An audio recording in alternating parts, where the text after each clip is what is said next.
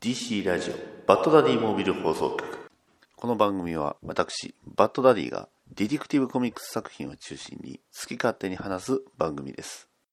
バッダディバッダダダバッダディバッダダダバッダディバッダダダバッダディバッダダダバッダディバッダディモービル放送局ダダダバッはい始まりました。DC ラジオバッドダディモービル放送局ナンバー48パーソナリティのバッドダディです、えー、割とお久しぶりです。まあ何をしておりましたかというとね、えー、この時期先週何ありました？そうですね。東京コミコンですね、えー、特にコミコンの間は僕は何もしてません、ね、コミコンらしいことはしてません。ね。えー、皆さんいろいろ楽しんでこられたんじゃないでしょうか、ね、アーティストアレイ、ね。えー、あとは俳優さん？うん、なんか外国外国人さん来られたんでしょうね、うん。えー、そんなことをやってるんですが私はね何をしていたかと言いますと、えー、兵庫県立美術館に富野義行展ね、えー、あのガンダムの生みの親、えー、富野義行監督の、えー、展示会というものがねありましたんでそれをとある方々と一緒にいろいろ行って楽しんでおりました、えー、ということでまあ結構ねあれ1回行くとね3時間ぐらいはねもうずっとえー、入りっぱなしになるんでね結構ヘトヘトになりまして、まあ、その例を2日、えー、続けた挙句もうフラフラになってるということです。それでは今回はね、えー、久しぶりにこれをやっていきたいと思います。それでは始めましょう。DC ラジオバットダディモビル放送局ナンバー48スタートです。バディバダダダダダダダディダダダディモビル放送局じゃん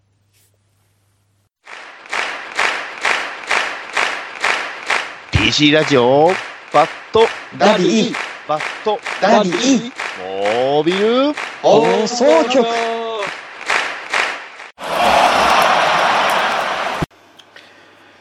いやみんな。久しぶりだな。バットマン杯のお時間だ。いや久しぶりすぎてキャラクターを完全に忘れてる。どうもジャックだ。今日この子このなんですか、えー、ミニコーナーはどういうコーナーかっていうといわゆるバットマンのリーフを紹介していく。バットマンのリーフつまりそれは体にいい、ね、なぜならリーフは、えー、葉っぱ。な。つまり体にいいということだ体にいいものはしっかりと正しい用法用量を守って正しく摂取しなきゃいけない。それをこのコーナーバットマンハイではみんなに教えていこうと思う。じゃあ早速このバットマンハイリーフを楽しむ専門家を呼んでみよう。ネイピア。いやー どうだみんな。毎日リーフ楽しんでるかい。私はいつもだって楽しんでる。いやーネイピネイピア久しぶりだよ。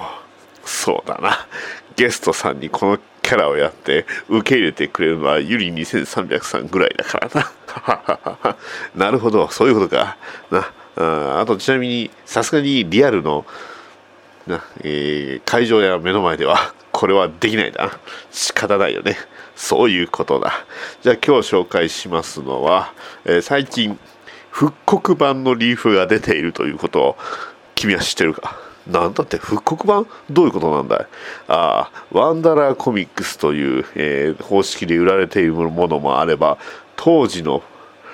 広告を載せた当時のコミックスをそのまま売るというね、えー、いうそんな売り方をしてたりするんだ。へえ、そうなのかい？じゃあその頃のっていうとだいぶ昔のものなんだろう？ああ、そうだ。じゃあいろいろ表現だかそういったところもやっぱり修正されてるのか？いや、それがな、そのまんまなんだ。なかなか面白いだろう。というわけで今回紹介しますのは、バットマン誌だね。えー、ちょっとミスターミラクルが入っちまったな。えー、タイトル、バットマン、バットマン誌、えー、ナンバー251、ね、えー、レイテッドティーンと書いてある。ね、T ティーンってね、えー、書いてある。3.99と。ね、えー、3.99ドル DC バットマンと書いてある。へえ。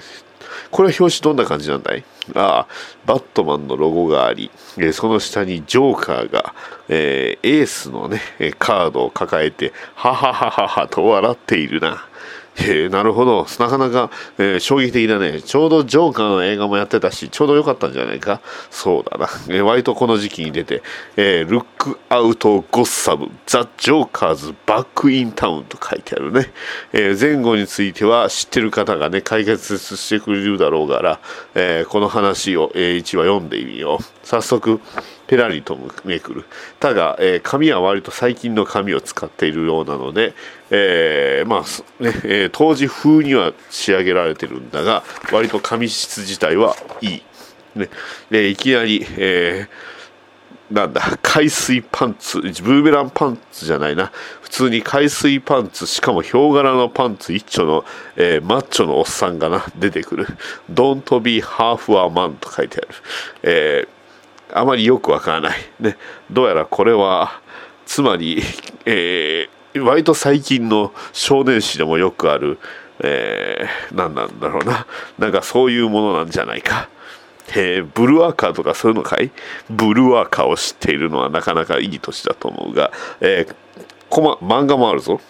えーねえービーチで、えー女の子と男が座っている。それででマッチョな男に、えー連れられた、ねえー男がこれ危なく大丈夫かな、えービキニの女性と、ね、歩いている、えこれは何だろうな？リトルボーイと言われてるから、えお前みたいなガリガリには用はないといった感じかな。そして、え少年は、えフリーブック、ね、この本を読めばいいんじゃないかと、え次のコマにはすでにムキムキな体を手に入れている、ね、そしてそれを、えムキムキな体を手に入れ、えビーチでキャッキャウフフしている男女のところに行き、えー女性を取り返している。うん、おマック、You are a real man after all と書いてあるな、えーあなたこそ本当の真の男よということだ。だから、いきなり暴力を振るうのはいかがなものかと思うが、まあ、そのあたりも踏まえて当時っぽいだろう。当時って言うけどさ、ネイピア、なんだ、これはいつ作られたもんなんだい？そうだな。これは200、ウェバットマン251だ。えーっと、発売は、えー2019年の9月20日だが、それは最近、これが本当出た方だろ。そうだ。えーっと、ちょっと調べよう。えーバットマン1973年の、えークラシックシリーズだなまあ、えーぶっちゃけそんなに古くないような気がするなるほどね。まあその中でも特にジョーカーが活躍するコミックスだから、えーまあ、最近出たというって感じかな。そういうことだ、えーライターはデニス・オニール。えーペンシラーは、えーニール・アダムスということで、まあ、ぶっちゃけ今でも、ね、大活躍されているニール・アダムスだ。ね、さらにバットマンのね、えー大家とも言うべきニール・ア、えーじゃデニス・オニールだ。な、あいうことで、えーあの内容についてはな、実はユリス2300さんが、えー実はツイートしてたんだが、えー今回はね、えー内容については、えー飛ばし飛ばしで、えー広告だけ紹介していくぞ。えーまず、えー一つ目の広告がさっきのね、ムキムキのマッチョマンの広告だったが、次は、えー恐竜がいるな、マンモスと恐竜と始祖鳥っぽいのと、えー原始人が乗っているが、これは申し訳ないが、何の、アイスエイジ、うん、そうだろうな、氷河時代だな。Now there, えー、uh, there are、えー、14、えプリスティックストリックシーンなんだこれ、えー、they the ね honest thing since the えー ice age ということで、えーこれは本当にあったことですみたいなそんな感じか。何なんだろうな。ただ原始人が大きな岩を持って、えーなんかヒグマに襲われている女性を助けようとしているが、えーその後ろには、ね、始祖鳥とマンモスが戦っておりさらにトリケラポトプスと、えプテラノドンが大暴れしている。そんな絵が絵だ。な。あ私はまだ決まってないぞ。あのリーフ以外の葉っぱは決めてないからな、えー他にも、えーこの広告はなんだ、えーウッズエイジ、えーゲーム、ね、これはなんだ？あーどう？US ディスディサリザーブ、うん。えー兵隊さんたちがな、えー街で戦っているそういうのがあるんだがえーっと、えー169ドル？結構高いな。タンクトラップ。これ何かのボードゲームのこれ。えーボードゲームのなんだコンプリートゲームって感じだからなんかそういうゲームブックか何かかな。64、64コンバットメン、HQ コマンダー、えー25タンクマインズ、うん、何なんだろうな。あでも、えー名前と住所とどこに住んでるかっていうのを書けって書いてあるから、あなんどういうことなんだろうな。あそういう、えー戦争ゲームか何かの、えー通販か何かなのだろうか。で、えーっと、次は、これはちょっと本当によくわからない。うんなんか、ひげの、ねえーちょびひげをつけたおっさんが、えー金髪の女性とともに男と喋っているっていう、それだけなんだかな。えービジネスリプライメールという、これはなんだ、いわゆる、なんというか、えビジネス書の参考書の、これ、だろうな。これ今実際送ったらどうなるんだろうな。これ、一応2019年発売ではあるんだがな。73年にはこういう広告もあったわ。バットマンとジョーカーが戦っているぞ。いやー、楽しいな。いいな。えーで、次は、これはいろいろ広告がそれぞれいろいろ、おマッスル・オブ・スチールということで、これはいわゆる、まあ、本当にゴムバンドだな。えーこれを使えばムキムキになるというものがあったり、えーボールに紐がついていて、一人で、えー練習ができたり、えーサンウェイティングウエスト、えーベルト、えーウエストジュレットじゃないな、えーなんというか腕につけて体を鍛えるととか体を鍛える系が多いなこれは。本当に。あとはなんか、えーフランケンシュタインのコスプレグッズとかな。腕とか、えーウェアウルフホラーマスクとか、えー割とこういうのもあるんだな、なん。でシークレットスパイスコープということでペン型のいわゆる、えー望遠鏡というものか。だがスパイスフォークとかスポーえスコープと書いてあるが、えーおっさんが見ているのは水着の女性を見ているんだからな、えーさらに上には空手と書いてある、うん。面白いなこれ、えーいうことだ。あーなんだかこれを読んでる私もだいぶ決まってきたような気がする。なんかぼーっとしてきたぞ、えーあとは雑誌の広告 DC プロップ。ほえー、と書いた雑誌の広告か、えーもあったりする。大体このなんというかな切りコミックを切り取っていわゆる、うんえー住所にいやまあこれを書いて送るようにはなってるんだろうがでも切り取ってしまうと後ろのコミックがな、えーななくなってしまうからそういうところも非常に難しいな。おいジャック私ばっかりに喋らせるないや、うん、だって俺が見てもさっぱりわからないんだだってまた、えー、と戦争ゲーム系の今度は西洋の騎士だな、えー城壁の上で騎士が、えー騎士というかバイキングだろうか、えー剣と盾を持って、えー鈍器を持ったりなしてるな。これマウントブレードとか、え最近で言うと、えーキングダムカムデリバンスとかあんな感じの世界観と、えーもう一つはまたこれも戦争ゲームっぽいな。これはノルマンディ上陸上陸っぽいぞ。だから、えー飛んでる飛行機とか爆撃機がなんか非常にただの二等辺二方二等辺三角形みたいなそんな形をしているぞ。ジャックまだちょっと決めるには早すぎるぞ。いや何笑何笑何笑ってんで。笑ってんじゃねえよ。で実際、えーバットマン内容の方はどうした？内容の方か。内容の方はそうだな、えーバットマンとジョーカーが戦っている。ずっと一緒じゃねえか、えーただ、え水槽の中にサメがいるな。でそのサメに、え車椅子の男性を、えーサメの、えサメが入った水槽に車椅子に乗った男性を入れようとしている。ね、それを入れられたくなければお前が入れみたいなそんな感じでそしてサメの、えー入った水槽にバットマンと男性が入れられると。でただバットマンはその、えーサメの、えー食いち、ええー口を開けたところに、えー手錠をかませ、ね。えーしかも、えー手錠された状態鎖のね手錠された状態のバットマンが、えーサメを操りねえーさらに、えー壁に、えーしっかりと口を上顎をね、え思いっきり上げてなんとサメを撃退する。なサメ撃退スプレーとかはいらなかったんだな。あそしてさらには水中の中で、え男性の車椅子を、えー掴み、え窓が、え水槽をね内側から叩き割るという、えそういう感じだ。バットマンすげえな。そうだね。ネイピアえらい解説しっかり気合入ってるけどしかしやっぱりニール・アダムスのこの内容面白いなこれ。あー、えー広告にもご注目だ、えーこれはえー、えー、何これ。えーどうしたんだいネイピア。いやシーモンキーズって。ね、えーなんて説明すればいいのかわからない、えー知ってる人は知ってるんだろうな。シーモンキ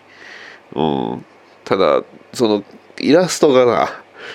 もうこれクトゥルフのな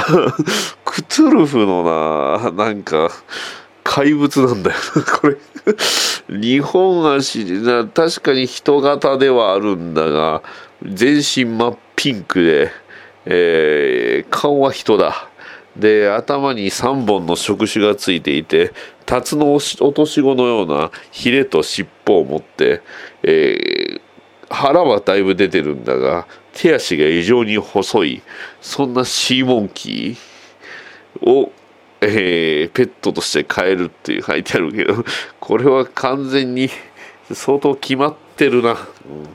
うん。でちなみにバッ、えー本編の方はバットマンがジョーカーをパンチして、えージョーカーを捕まえて終わりだ。いいつも通りすぎる。で「レター・トゥ・ザ・バットマン」という、えーこれはなんだ？なんかインタビュー記事みたいなのがあるな、うん。えーで最後は、えープライズ・はキャッシュということで、えーいろんなおもちゃの広告なんだが写真ではなくイラストなんだよな。例えばアーチェリーセット、ね、レディオベースステーション、えーオーロラモデル、えーモトリング、うん。えーまあ、あのミニ四駆みたいな感じだな、えー時計飛行機。ね。えー なんだこれ。あまああとは自転車とか、えーそういったものがこれはどうなんだろう。買えるぞというかな、えーこれは抽選みたいなもんなんじゃないか、えー1ドルを、えー箱に入れて、えー住所と、えー氏名とね、えーば場所と名前を書いて送ったらもしかしたら当たるかもとかおそらくそういうもんなんじゃないか。うん。これは。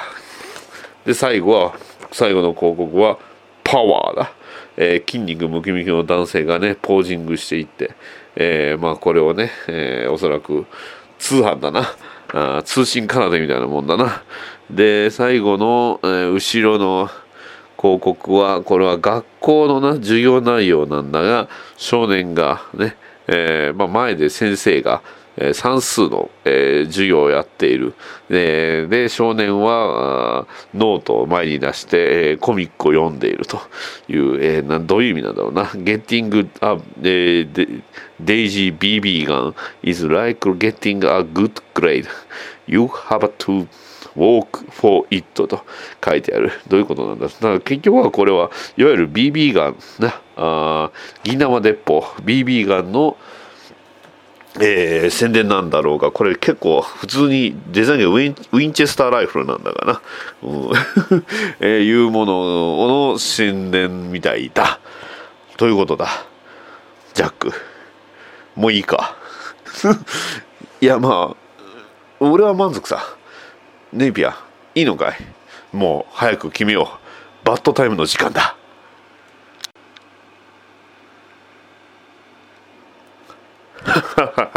いやなかなか当時のものは素晴らしいな。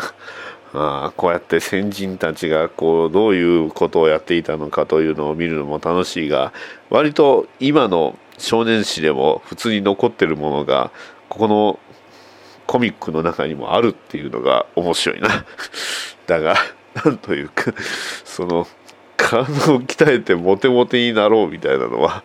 いかがなものかと思うがどうだ？ネイピア。あれ俺ジャンクだったのか？ネイピア決めすぎてなんだかおかしくなってるよ。もうさっさと終わろう。ああそうだ。バットマンハイでは、えー、リーフを募集しています。嘘だろネイピア。ねリーフをね送ってくれればこういう風に喋るかもしれない、えー、送り方はバットポストに入れてくれ。以上だ。ネイピアは完全に決まっておかしくなってるからな。じゃああんまり気にしないでくれ。じゃあね。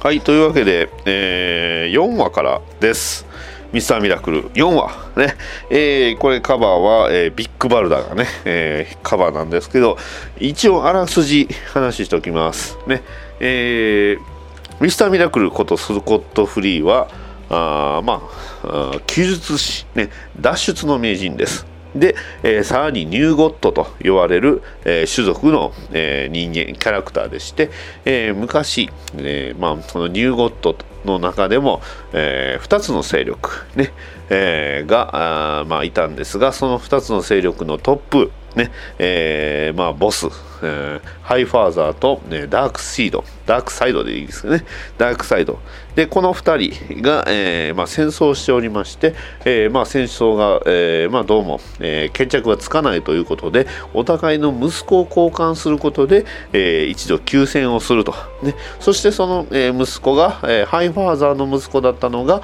え、スコット・フリーことミスター・ミラクル、ね。え、ダークサイドの息子が、え、オライオンということでお互いが、まあ、お互い、え、交換されて、え、それぞれ暮らしておりました、ね。え、ミスター・ミラクル。ことスコット・フリーは、えー、ダークサイドの住むアポコリプスで、えー、辛い辛い生活を送っていたのですが、えー、いつしか、えー、力を身につけ、えー、脱走することに成功しました。ねえー、そしてさ脱走した先は、えー、地球のアメリカ、ねえー、その地球で、えー、スコット・フリーことミスター・ミラクルは、えー、初代ミスター・ミラクル。まあ、いわゆる普通の人間としての、えー、脱走の名人の人に弟子入りをし、えー、まあ、えー、弟子入りをしたのですが、ね、アポコリプスから追っ手がやってきり、えー、ミスター・ミラクル初代ミスター・ミラクルは殺されてしまいそして、えー、スコット・フリーはミスター・ミラクルの名前を継ぎ、えー、まあその記述師として脱走の名人として、えー、まあ追っ手と戦いながら、えー、まあ生活することになった。てしまいましたそしてそんな彼の中にも、えー、まあ脱なんていうんですかね、えー、アポコリプスの中にも、えー、とあるキャラクターがおりまして、えー、それがビッグバルダという女性の強い戦士です。その女性の強い戦士ビッグバルダは、えーまあ、ミスター・ミラクルとね戦ったんですがいつしか2人は恋に落ち結婚してしまいました。ねえーまあ、これからミスター・ミラクルは、えーオベイロンというね、えー、まあその記述師の、まあ、脱走のマネージャーと、えー、ビッグバルダとともに、えー、これからも幸せに暮らして、えー、面白おかしく幸せに暮らしていけるのでしょうかというところが、まあ、前提の話でして、えー、でまああのねえー、オベイロンは、えー、亡くなってしまってます。ね、この時点では。てか、まあまあ、コミックの時点でね、えー、亡くなってしまってます。ね、そして、えー、ミスター・ミラクルことスコット・フリーとビッグ・バルダは2人で地球で、えー、暮らしておりますと。で、えー、そんな中、あえー、スタートするのが、えー、ミスター・ミラクルことスコット・フリーの自殺から始まります。自殺未遂ですね。えー、自殺自殺未遂から始まり、えー、さらに、えー、反えー、反生命方程式と呼ばれる、えーまあ、とある、えーまあ、生命の根源を示すような何かを、え、ダークサイドが手に入れたという、え、ハイファイザーの、え、言葉えー、を皮切りに、えー、このミスター・ミラクル誌、ね、ライターはトム・キング、ねえー、アーティストは、え、ミッキー・ゲラルズの、え、物語が始まっていきます。ね、第1話、第2話、第3話で、えー、ハイファーザーは死に、ね、さらに、えー、ミスター・ミラクルを育てた、えー、グラニー・グッドネスというね、えー、おばあちゃんの、えー、アポコリプスの住民も死に、ね。えー、まあ、えーオライオン、えー、まあ、なんですか、義理の兄弟と言っていいのかな、えー、オライオンは、えー、ミスター・ミラクルを呼び、えまあ、そのミスター・ミラクルに対して暴力を働き、ねえーその顔はダークサイドのようでしたというところですね、えーハイファーザーはミスター・ミラ、えーじゃねえーオライオンが継ぎました。そして、えーボコボコにされた、えーミスター・ミラクルことスコット・フリーはどうなってしまうのかというところから始まります。ね。えーまあ、病院なのかな、これは、どこかな、家かな、えーで、えー寝ていた、えーミスター・ミラクルことスコット・フリー、もうスコット・フリーでいいですかね、えースコット・フリーは、えー体をボコボコのまんま家に帰ってきて、えーえーまあ、怪我をね癒しているんですけどそこにライトレイという、えーニューゴッツのね仲間がやってきました。そんな時スコット・フリーが着ているシャツはグリーンランタンのね、えー緑の シャツですね。いいですね。欲しいですね。そんな彼に対してビッグバルダ奥さんは、えーライトレイに、えー暴行を加えます。ね、えー まあはい、You busted ってクソ野郎って感じですね。えー で、ええージェネラルフリーということで、まあ、ハイファ、えーまああのね、ニューゴッツの幹部になった、えーまあ、スコット・フリーに対して、まあ、戦えと言うてるんでしょうね。で、えー そんなね、えーライトレイに対して、えービッグバルダは、えーさらにライトレイに暴行を加えます。顔を殴り腹パンをしね、えーあぶっちゃけビッグバルダは超強いです。ね。えーボコボコにしてしまいます。ね。そんなボコボコにしてしまって、えーまあもう2人ね、えーもう追い出してで2人でテレビを見ながら、えーえーまあ、グダグダしてると。いうところなんですけどそしてまた9個まで始まるのがミスターミラクルの大脱出走、ね。えー今回の脱出賞は、えーウェインと書いた、えー電車の前に置かれた樽、ね、線路の上に置かれた樽の中に入って、えーまあ、脱出するっていうことで最後のページでは、えー電車樽にね電車が当たって終わりなんですけど。で、えーまた再びやってきた、えーミスターミラクル、えスコット・フリーの家にやってきたのは、えオライオン、ね、そしてビッグバルドとミスターミラクルは、え戦闘態勢にあります、ね。えで、えーまああのはいえニューゴッツは皆さんあの菜食主義なので、ねえーとりあえず野菜を出して、ねえー座れと、ねえーねえー、シュシュライシはスタントね、えー座るのかい、えー立って立立ってるのかい座るのかいって言ってねオ,、えーオライオンは sit とね、えー座るとね、えーじゃあ座ろう。 good よしねえーでまあこれからの方針を話しするんでしょうかね。えーでまあ野菜を食べたりしていろいろ、話をしてこれはいわゆるあれですね、オライオンが、まあ、あの本当僕もちゃんと読めてないんであれなんですけど、オライオンが、まあ、ミスター・ミラクルに対して本意があるんじゃないかというところですね。えー本当に、まあ、グラニー・グッドですとしっかりと殺してはいるんですが、えーまあ、オライオン自体が不審えー、なんですか疑心暗鬼ですかね。疑心暗鬼になってしまってると、ね。えーいうことで、えーじゃあミスターミラクに本意があるんじゃないかということで、えーまあ、裏切るかもしれないということで、えー、 true or false という、えーまあ、質問を投げかける、まあ、よくアメリカではよくある手法なんですかね、えーいろいろ質問をしていきます。ね。えーでその、えーまあ、反生命方程式について、えーダークサイドが持ってるっていうことをね、えーお前は見たかということで、えーそれは真実か嘘かっていうのを言わせると。で、えートゥルー or false で答えさせるっていうんですかね。で、えーまあ、こっちがミスターミラクが質問してもそれはね質問してるのは世だというふうに言うて、えー真実か嘘かっていうのを、えー尋ねていくと、えーえー次々に、えーミスターミラクルの様子がおかしくなってくると。ねえーおかしくなっていき、えーそれをじずーっと続きます。ねえートゥルー、トゥルーって言わせます。ねえーで、えーまあね、You are hate、ねえーまあ、私を憎んでるんじゃないかと。ねえー、ザ、えーアンチナイフ、えーエクエーション、ね、反生命方程式はフェイヘイトだ。うん、憎しみだ、ねえー。で、えいうふうに、ね、攻めていくと、えーミスターミラクルが「あー!」って言って大暴れします、ね。えーまずミス、えーオライオンの顔を殴り、ね。えーあーあーって言いながら反響乱になってしまうと、ね。えーそれを、えー反響乱になったミスターミラクルを呆然と見つめる、えーオライオン。ね、そしてそれを後ろから、えー抱き留めて、えー落ち着かせるビッグバルだ。ねえーで オライオンは、えーまあ、サラダの、えーキャロットでなんですかねこれ野菜キャロットですね、えー、人参を一つ手に取ってそれを、ね、ドレッシングにつけて食べ、ねえー、ギルティ。You are judged guilty ね、えーお前にはお前は、えー裁かれなければいけないと。いうことでじゃあね、えー追って沙汰するからお前らお前ら待っとけよということで、えーオライオンは去りね、えーライトレイとバグたちも、えー去っていくとね I, you bet she is、えー、Mr. Miracle, you, you bet she is、ね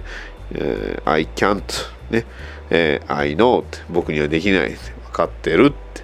言って、え4話が終わりね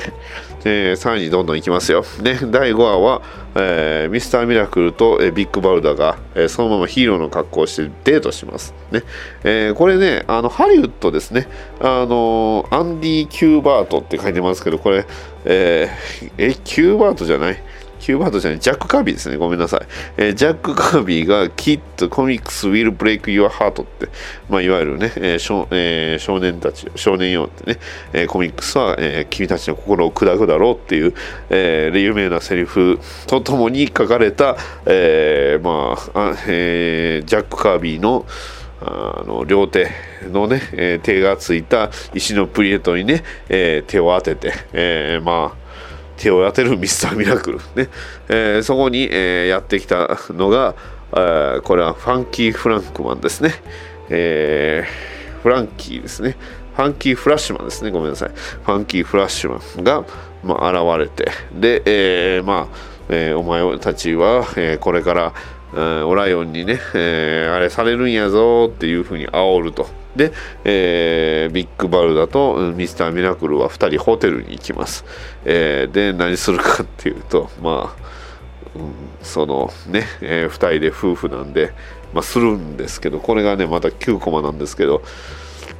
えーまあ、ずっとね、スコット・フリーってヒゲ面なんですよね。髪の毛はボサボサですし、ヒゲも全然剃ってないんですけど、そんなんがその体を縛って、まあ、プレイをするわけなんですが、えーこれがなんていうか十字架に掲げられたその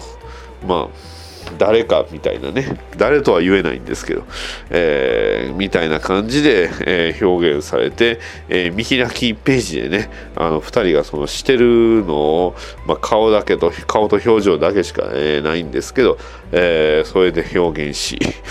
これは何を見せられてるのかな、えーで次のページでは、えーこれはオベロン、ね、オベロン、何まあ、いわゆる、えーオベロン・カーツバーグの、えーお墓にてるんですこれ2017年まで生きてたんですね。えーいうことで、えーまあ、2人がね、えーまあ、お墓参りするわけなんですけど、えーその時の、えースコット・フリーのシャツはフラッシュです。ね えーグリーンランタンについてフラッシュの。ねえーで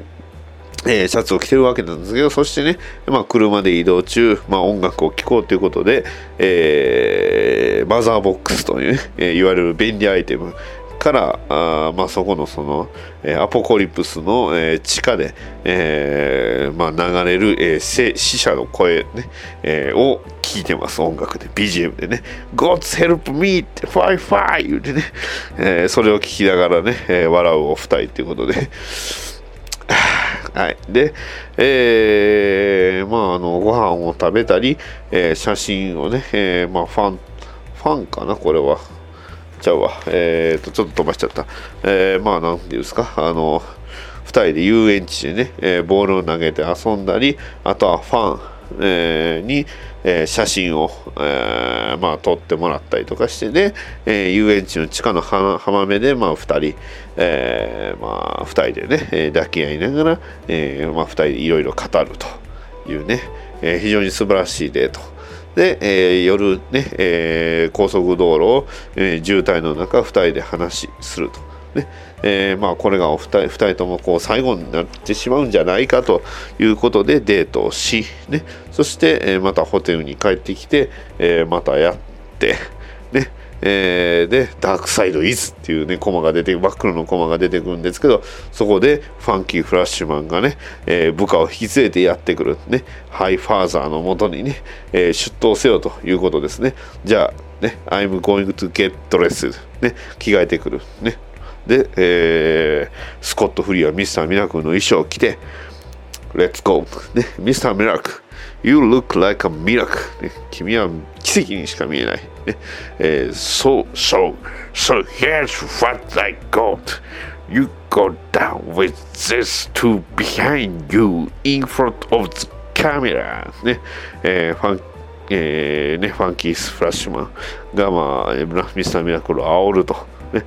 ライオン・ハイファザー・オブ・ニュー・ジェネシス。ね、えー ねえーまあ、このスタンディがね言うんですが、えーまあ、そ今から会いに行こうとね、えーたするんですが、えーその、え2人のね、えー自重といいますか、まあ、あの護衛役を、えー一瞬で、えー殺す、ねえー裸のビッグバルラ、ね、What? ねファンキーフラッシュマンの運命やいかにね、えー、ファ if, あファンキーフラッシュマン、えー can decide your fate もしお前の運命が決められるのならば Watch Mr. Miracle get taken ね。って言いながらあのね棒で殴られて血まみれになるファンキーフラッシュマン。ね、えービッグバルダが、えー立ち上がりますねえー ステイということで、えー5話終了です。ねえーで、どうするか。ねまあ、まずは、ねえーはい、えーまあ、なんですか、あっちの、えーニュージェネシスのね、えーやってきた使いの2人の死体をとりあえずゴミ箱に入れて、ねえーフレイマーって書いてますね。で、ファンキーフラッシュマンをミスターミラクルがよく使う高速具に乗っけて、ね、えー出ないようにして、えーじゃあどうするか。ね、ビッグバルダは、えー戦闘用の服に着替えて、じゃあ行きましょう。ね、えーニュージェネシス、ね、ハイファーザーとなったオライオンのもとに勝ち込みに行くわけですよ。ねえーまあ出頭してね殺されに行くんじゃなくてこっちからやりに行くということですね。で、えーまず、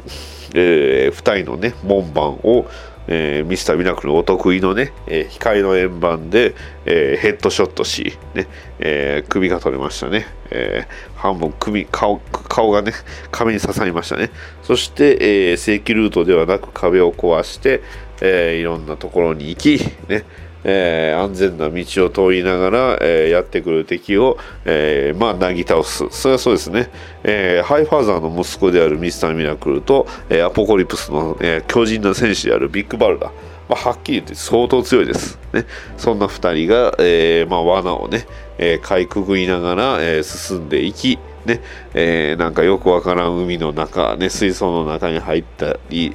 えーしてこう怪物を倒したり、ねえーまあよあの 余裕ぶっこいてる、えー見張りをね、えーあっという間に、えー殺していったりね、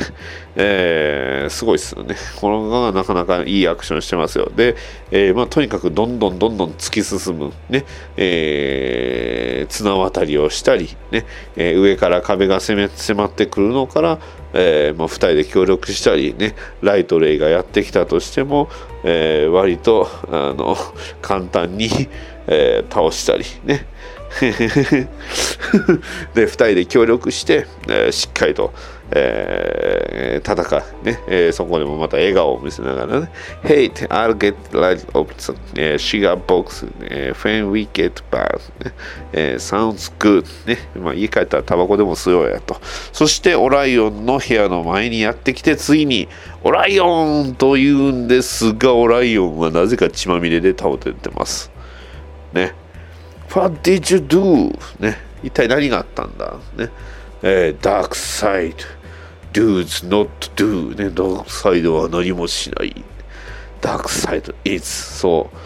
えーいつの間にかオライオンは死んでいました。ね。えー I saw the face of God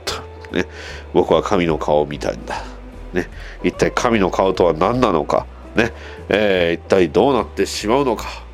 風雲球を告げる。ミスターミラクル、えー続いて第6話ということで、えーハイファーザーオライオンが、えーを失った、えーまあニュージェネシスね、えースコット・フリーは、えーもっと大変な事態に、えー陥ってしまいました。ね。えーなんと結構時間が経ったんですけど、えーまずえーまあ、結果だけ言いますと、えー10ヶ月ぐらい経ちましたね。はい。えーまあ、前回が、まあ、いわゆる前々回かな、えー、じゃあ6話じゃんこれ7話なるのかな、えー前々回、えー遊園地でデートしました。ね。いっぱいいろいろ遊びました。ね、えー当然2人で愛を確かめました。そして前回ね2人の共同作業です。するらしいですね、えーそして今回ね、えースーパーマンのシャツを着たスコット・フリーが病院に急いでやってきました。ね、えー隣にビッグバルダーを乗せてね、えービッグバルダーは苦苦しそうな顔をしています。ね、えーお腹が大きいです。はい。えーそうです、えービッグバルダとスコット・フリーの間に子供が生まれます。ね。えー待合室。ね。えー暇そうなスコット・フリー分かりますよ、ね。えーでもビッグバルダは不安そうな顔をしている。スコット・フリーはもっと不安そうな顔をしている、うん。ね。えーでそこに、えーアポコリプスからなんとね、4人やってきました、えーフィーメールなんだかな？ごめんなさい名前忘れましたけど。これあのビッグバルダーが、えーまあ、所属するまあ、いわゆるヴィランチームみたいなもんですね、えーなのかな？これあの、まあ、ビッグバルダーの仲間たちがね、えまあ、彼があれするんで、えーまあ、彼女がね妊娠するんでやってきました。友達ですからね。で、えーまあ、友達がやってきたりしてで、えーもうお腹が大きくなってもしかしたらもうもう今にもう産気づいてます。ね、えーいう様子を、えー丸ままこの回やってるんですよね、えー正直言います。あの僕はすごく2回ほどその経験あるんですごくすごくえー共感できるんですよ、このね、えースコット・フリーの不安そうな顔も。ね。えーで、まあ、ちょっと彼らね、神様です、ニューゴッツなんで、まあ、神様言うてもね、まあ、超強い人間やと思ったらいいんですけど、あの、まあ、出産祝いっていうことで、えーまあ、友達からね、えーあなたにね、これ、フォーレンナイフと、ねえーいうものを、ナイフをプレゼントしようと。まあ、彼女は戦士なんで、ね、えーこれ、神様を殺せるよと。ね。えーまあ、神様を殺せるのは神様のね、えー体だけからその体で作ったナイフを、え1個プレゼントしようと。いうこと。これはあの伏線ですから、はい。まあ、全部伏線ですから。で、えーまあね、えーまあありがとうと。なんでこ今この時渡すのかなってね、えー感じではあるんですけど読んでる人はね、えーで、えーまあ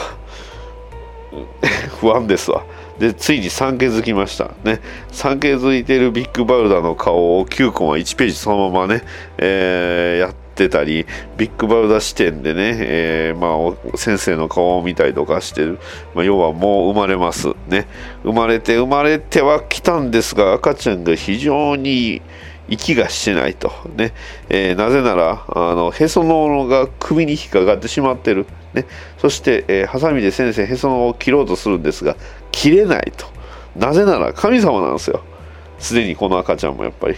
ね。ほらここで役に立ちました。フォーレンナイフですよ、ね。えーフォーレンナイフで、えースコット・フリーが、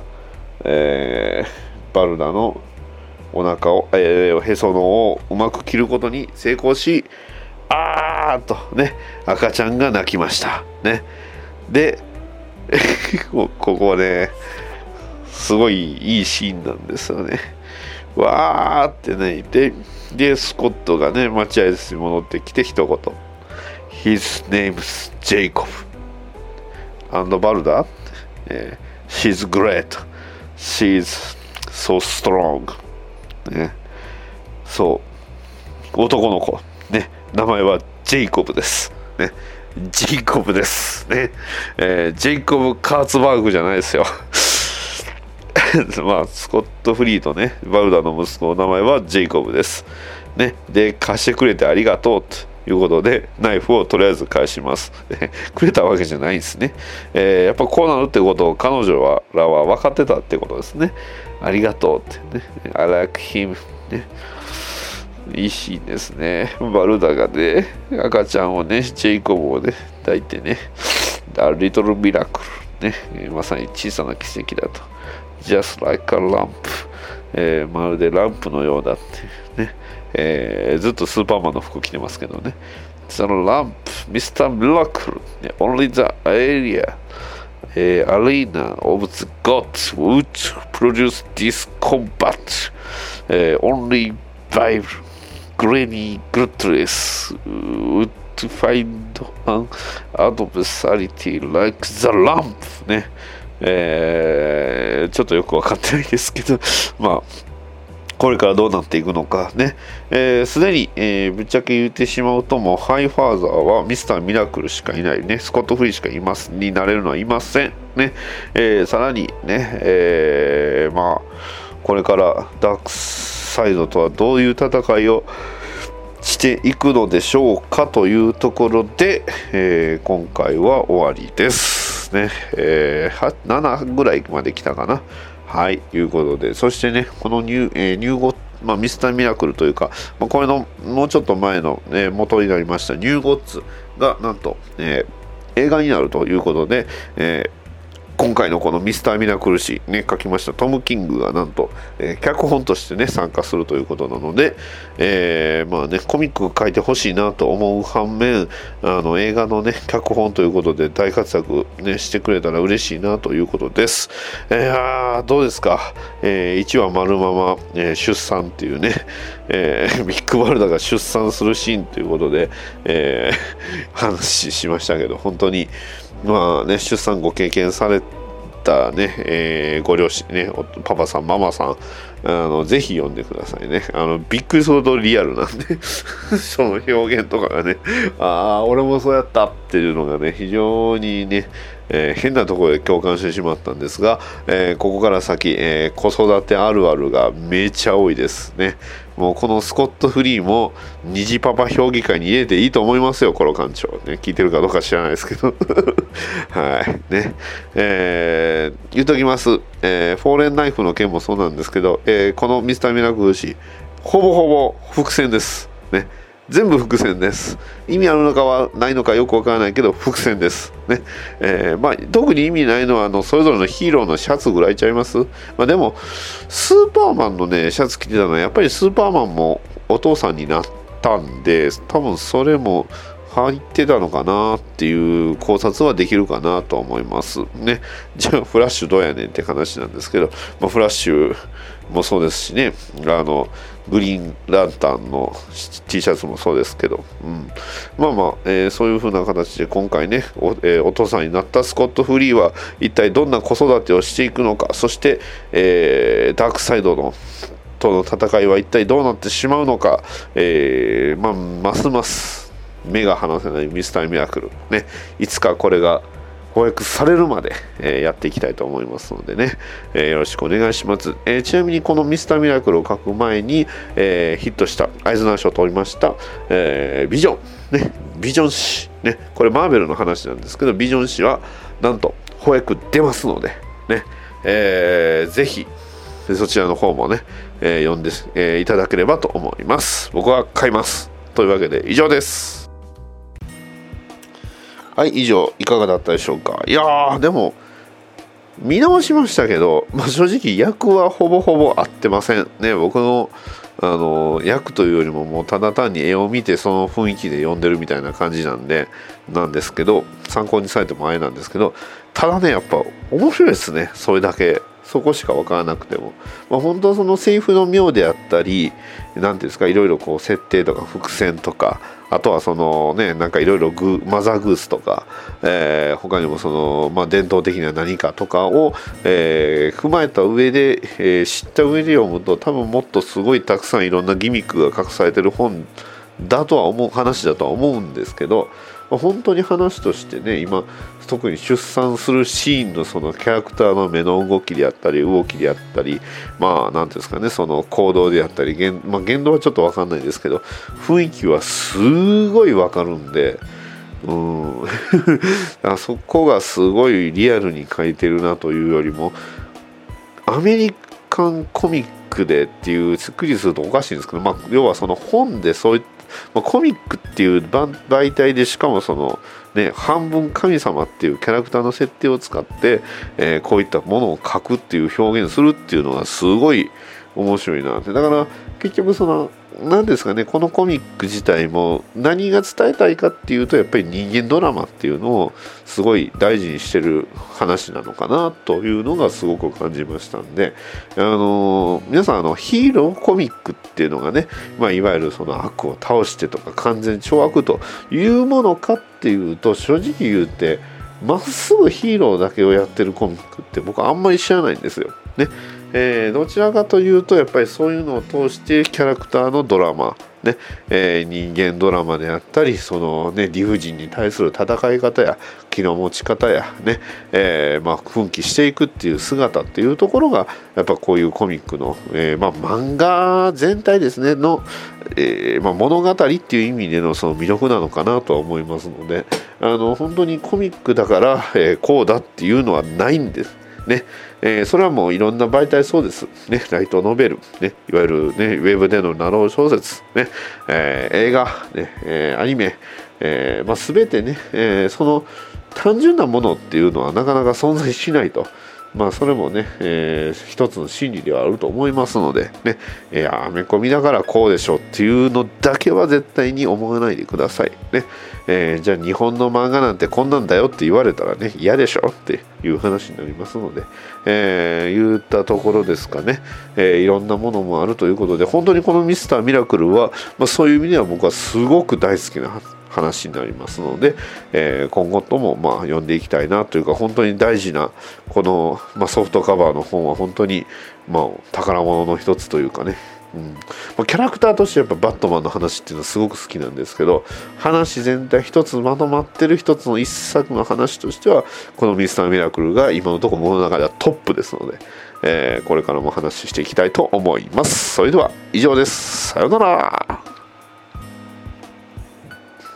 DC ラジオバットダディモビル放送局ではお便りを募集しております。えー、Twitter のハッシュタグ、ハッシュ BDMH で、えー、募集しておりますので、そちらの方よろしくお願いします。えー、Gmail あります。えー、Gmail アドレス batdaddy.gmail.com バットダディモビル .gmail.com まで、えー、メールいただけましたら非常に、えー、番組で、えー、いっぱい紹介させていただきますのでよろしくお願いします。それでは以上です。さよなら